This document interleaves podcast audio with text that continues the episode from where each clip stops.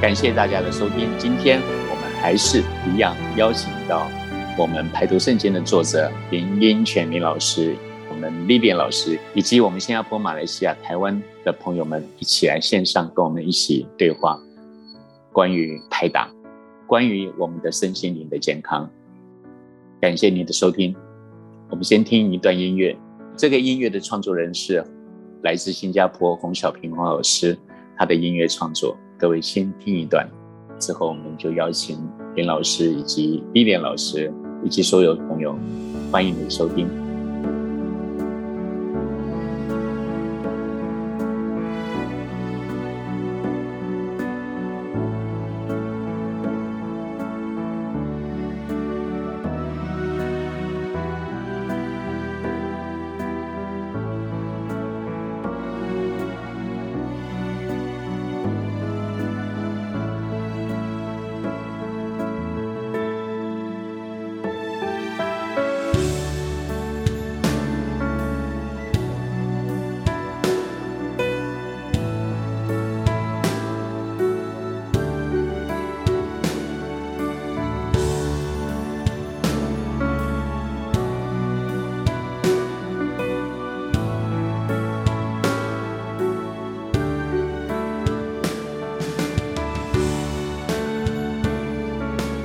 刚刚林老师有讲到所谓的光，我觉得人的身上也会有光，而且那是一个非常非常漂亮的光彩。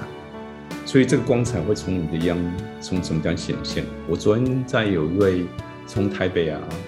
啊去找我拍打的一个朋友，然后他基本上已经跟我学拍打学了一年。那我记得很清楚，有一次啊，他是一个朋友介绍他来上我的课。然后他怎么来着？他有一次就是在我在台北教拍打的时候，然后他就是有一个朋友去喝咖啡，然后他还在那个同时也在那个咖啡店一起喝咖啡。然后因为他们不认识嘛，然后他要走的时候啊，他就好像是肩膀五十肩那边有个问题，所以那时候我那个朋友就停下来，就拿出那拍沙板啊，就帮他拍打，然后他就足足帮他拍的。一个多小时，然后他昨天就跟我说啊，他说在拍打的过程啊，他真的是痛，他只能用四个字叫痛哭流涕，他就一直飙眼泪，一直眼泪一直掉，他那个眼泪掉啊，基本上不是因为痛，他觉得心里有一种委屈啊，有一种很深沉的悲哀、悲伤啊，被释放出来了。然后他昨天啊，也是跟我讲同样的事情，他说就是前一阵子她老公就是帮她拍的时候啊。他也一样，就是一边拍啊，他一边掉眼泪，哦，所以基本上他们就是实行的拍打这个部分啊，实行的非常的算蛮透彻的。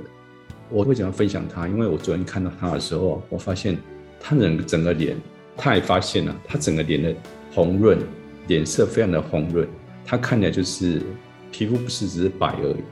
他脸上透着那个红润的光，这个就是我们人体啊最最最好的一个光。那这光基本上就是类似像像远红外线的概念，就是你的身体是会发出这种光彩，所以他的状态我会觉得啊，这个一个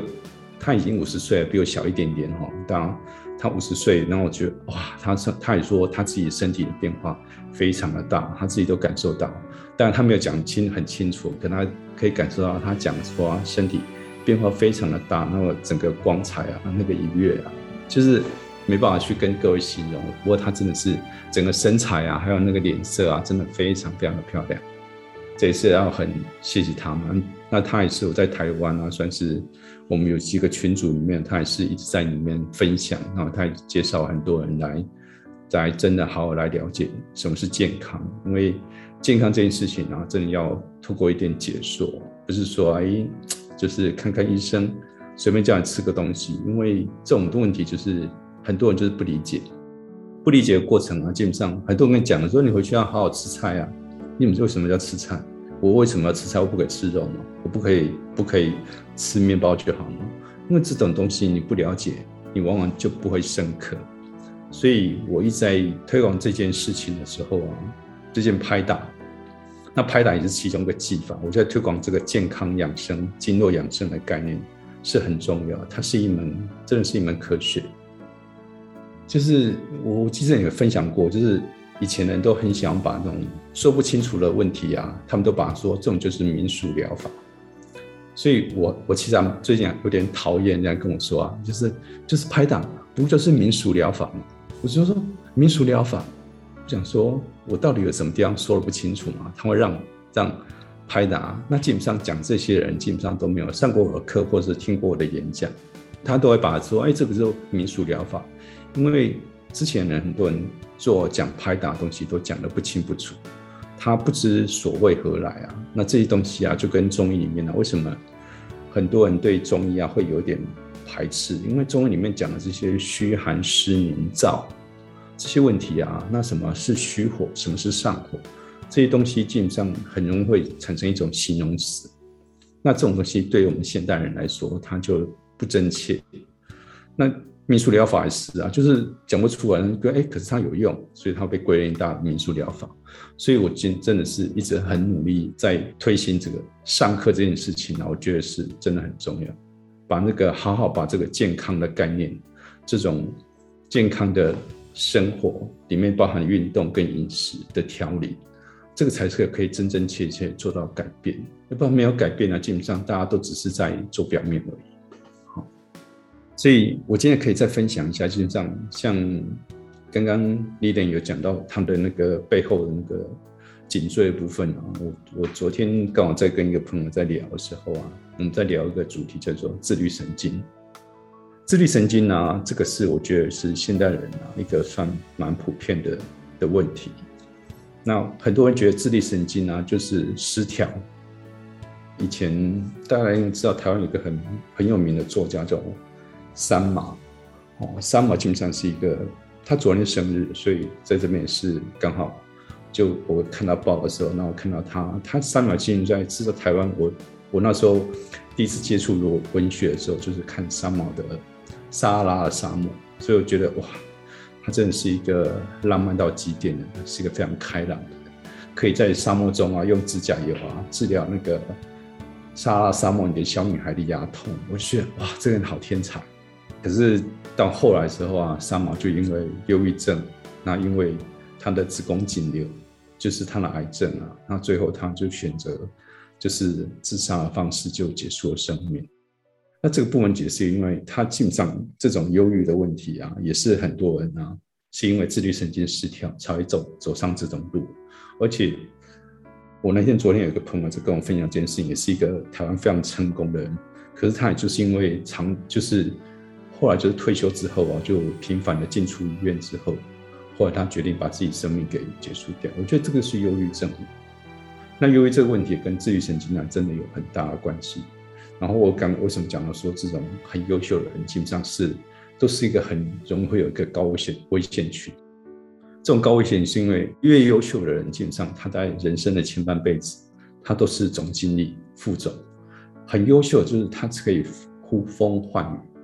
可是慢慢的，他的身体慢慢的身体不行的时候啊，进出医院，那平常在医院啊，进上他完全没办法得到很好的救赎。不是说我进了医院一次两次我就好了，基本上完全没有一些改善的状况之后啊，他最后就是把自己身体啊给结束掉，把生命给结束掉。所以为什么自律神经啊会失调这件事情是还蛮重要。自律神经的问题啊，它会引起我们身上啊，比如像头部的问题、眼睛的问题。然后耳朵、耳鼻喉的问题、心脏问题、肠胃问题、泌尿问题，到肌肉萎缩的问题，这些都是。所以看他一个自律神经失调啊，可以引起的毛病这么多。那可是问题是，现在啊，其实很多人都会搞错，自律神经失调之后，他们就会去吃一些像让你的神经啊，就是稍微不要那么敏感的这种药物啊，基本上有点像是阻断的作用的，就把你的神经啊系统给稍微打乱，就是把它。稍微控制住，以为它就是好了，可是问题是我们身体会有恢复，它会反复，所以这种反复回来之后啊，它的症状就会越来越明显。哦，所以自律神经解的问题啊，基本上是这个，我觉得也不是那么难解。那我可以分享一下，是因为自律神经是因为自律神经是一个名称，那真的自律神经是除了我们身上的神经系统外，自律神经跟我们的肠消化神经系统、肠消化肠的神经系统跟我们的自律神经系统是不是比较难靠我们的意志啊去控制，所以它是跟我们的神经系统那种意志的神经系统是区分开来。比如像我们要动手部的动作。这是可以靠我们的意志去动，可是自律神经不是这样子的。自律神经是一种感应。第一个，要是你遇到了一些压力，有一些需要有冲刺的地方，就是你要去突破那难关的时候啊，你身上啊，自律神经里面的叫做交感神经，它基本上会发动。交感神经它会触动你身上的叫做肾肾上腺，所以它用这种内分泌啊，肾上腺素的分泌之后啊，去促进你身上的你的。你的头脑会集中，你会集中注意力，然后你会心脏啊，它会急速的加速，因为你有一个难关要过，所以你会非常的 focus，然后它你的眼睛也会就是很盯的东西，它专注度要提高。那同时你的胃啊，它会收缩，不要让你的胃啊去做消化，它是把你胃会做一个紧缩，然后让你的什么肾啊，哈，所以然后心脏，哎，我刚刚讲到心脏嘛，哦，那心脏会压急速的就加速。所以这个就是所谓的交感神经。交感神经是自律神经里面的其中一环。那一开始它要遇到难关的时候，它会先让你的交感神经启动。这个启动啊，在你的大脑会去控制，控制让你的肾上腺素去分泌。那大概就是我们身体啊，一旦过了这个难关之后，或过了这段时间之后，我们甚至是需要休息。那这个休息在修复的阶段呢，基本上你的身体就会启动一个叫做刹车的机制。这个刹车机制叫做副交感神经，所以我们的交感神经跟副交感神经这两个神经啊，构成我们身上的系统叫做自律神经。所以自律神经呢，不是说它偶尔都会失都失灵，你要看是一般的交感神经啊，它不大会失失灵。只要你看到这个危险，除非这件事情你不感兴趣，你看到一个一只老虎跑过来之后啊，你会知道跑，这时候你的自律神经、你的交感神经就会开始启动，我赶快拔腿就跑。所以这是交感神经啊在作用。那副交感神经，你跑了之后啊，你要能够喘息下来啊。那喘就是让你的可以刹车，你的心脏可以和缓下来，你的大脑可以放松。所以它是要一个休息跟修复。可是有些人，就是有些人，他因为我们背后的经络，就是我们背后只有膀胱经，因为在我们的胸椎那一段的膀胱经啊，它堵塞，它堵塞之后啊，这些神经系统。它没有得不到所谓的这个原料，就是我们的电解质啊，它会构成你神经神经的传导物质，这种就是叫做乙烯胆碱。所以，我们身体很多这种乙烯胆碱，它的内分泌啊合成不出来，它造成它的这些系统啊神经系统，它控制会变得很差，所以控制人他就没办法停息下来，所以他什么，他心脏会一直的扑通扑通的跳，一直跳一直跳跳，然后他有一个恶名，嗯，这种声音。然后他的大脑有很多，就是他有那种恐慌，就是那只老虎啊，一直在他的眼睛里面。他其实老虎已经跑掉很多年之后，他会出现那老虎的影像回来，然后他有恐慌，哦，然后他就完全就没办法可以好的入眠睡觉这件事情。那慢慢的这些人才会进入所谓这种深层的这种忧郁的状态，因为这种忧郁是因为他没办法得到修复，没办法休息，没办法睡觉。所以去理解你的身体啊，你的身体的病症啊，真的很重要。你要理解说，你到底是什么地方，身体什么地方出问题。我们身体不容最不容易出问题的，基本上是你的神经系统。为什么说它最不容易出问题？因为神经系统它是固定是构成是在传递你身上的电，那个电路的系统，它是在传递一个电一个电的概念。这个电的传递啊，基本上是让你的脏器啊，它可以得到那个讯息讯号。所以它就一条神经啊，所以那神经算是小小，你只要给它空间，给它物质，它就可以传递那个讯号。可是我们的身体要是经络经络堵塞之后，它的讯讯息是没办法传递的。哦，所以我刚讲那个副交感神经啊，它有个地方叫做它的刹车机制叫做副交感神经节。这个神经节啊，刚好就位在我们的脊椎脊椎的肩胛骨的的两侧的中间。所以那两侧中间呢，中医里面就是像叫做，它有心枢跟肺腧，然后有胃腧，然后还有底下有类像肠腧啊，哈，大肠枢、小肠枢，这些都是它的一个控制的节点。所以这个节点就是它最多的节点就在我们的胸椎那一段。所以要是你那个地方啊，胸椎的地方啊，它的肌肉组织啊，它出现异常之后，我们身上淋巴液是没办法得到很好的那种运运送过过程，所以它运送不到我们的心脏的那个控制的节呢节点的地方，它就没办法转化出你应该要刹车的这种的讯号给我们的身体，所以这时候你的身体才会出现这种异样，或者是这种知觉失调的问题。哦，所以。我们一定要好好去理解我们身上的经络。你把身上的经络啊理解清楚之后啊，你才不会只是一味的只是要靠吃药这件事情。因为吃药啊，它得到反向是一个负向。自律神经是它会失调，基本上是有限制，就是他走不出去嘛，所以他身上的那个他有类似像一个暴冲的状况。可暴冲症你把它喝完下来，它短时可以，可是你要是长期。都在服用那种药的时候，基本上你的神经啊，它的副作用就会很大，所以你就很对很多事情啊，它都没办法察觉，没办法觉知，所以身体基本上都不是你的，所以它是一个非常可怕的事情。哦，所以自律神经失失调的问题，真的要好好把你的膀胱经啊那部分好好解开。那当然要解开这个结啊，基本上，因为我讲说我们的结会在膀胱经的背后地方，会会。打结啊，会有一些像气结的状态啊，它基本上不容易形成的。可是问题是，我们的肌肉啊，后面的肌肉那一条叫斜方肌，斜方肌是刚好是从我们的肩、我们的后肩的地方啊，一直连通到我们的肩胛中间到我们的脊椎的地方。所以，要是你的肩有些有就是有五十肩的状况，就是基本上是你背后的三角肌那个地方啊，整个拉，整个要是肿胀之后。它就会造成那个背后的肌肉地方，它是非常非常的紧缩，所以这个紧缩的过程就会造成它整个后后背啊，它是没办法好好的呼吸，所以有些人会酸会痛，所以那痛就是后面有个结，就是它是心枢或是肺枢，所以它会痛到你的前胸这边过来，所以听感受到那个心脏是非常不舒服的。嗯，所以还是要好好去理解一下这个经络，因为要是你不理解这个经络，不理解现在的这种我们应用现在的科学，可以去找出这个原因的话，你很容易就是想，哎，我就吃药，那吃久了之后啊，就会出现很多很多的副作用。嗯，所以这个自律神经的失调问题啊，我觉得还蛮多，因为自律神经失调，我把它病症念一下，基本上。大脑里面就是你会，要是像自律神经失调，它有可能会就是头晕啊，然后头会胀啊，然后会偏头痛，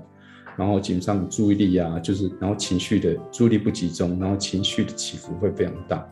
然后有些人会影响到整个颜面神经的失调也是有可能的。那眼睛就是容易会有一些就是干涩啊，哦，因为它后面那一条基本上它循环不过去，所以你眼睛基本上会长期处于一种干涩中，因为它的盐水没办法。很快速的代谢，所以眼睛会觉得干干的、涩涩的，然后有时候会有老花，然后多一点就是更严重，会有点比较容易产生所谓白内障的现象。哦，那耳朵部分呢，就是产生一些耳鸣的现象啊，然后有时候会造成一些晕。哦，所以有些人会造成内耳发炎，就是它这个影响它的平衡。那另外就是心脏，就是人会有一些那种心悸，就是它会然后会胸闷。所以他会觉得，哎，突然就是跳动啊，非常的剧烈，他会一次跳动跳到一两百，然后就静不下来。哦，那肠胃基本上就是会容易打嗝啊，然后那个会腹会胀气，哦，这些都是有可能的。啊，那当然更多就是有些什么频尿，因为膀胱经那边也会影响到那种夜尿的问题哈，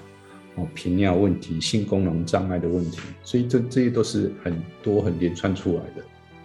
所以，假如这些问题啊，你要那就是这个基本上我刚念了很多东西，这些基本上都是所谓形成一种叫共病，它是一个共同形成的病。自律神经失调啊，这是一个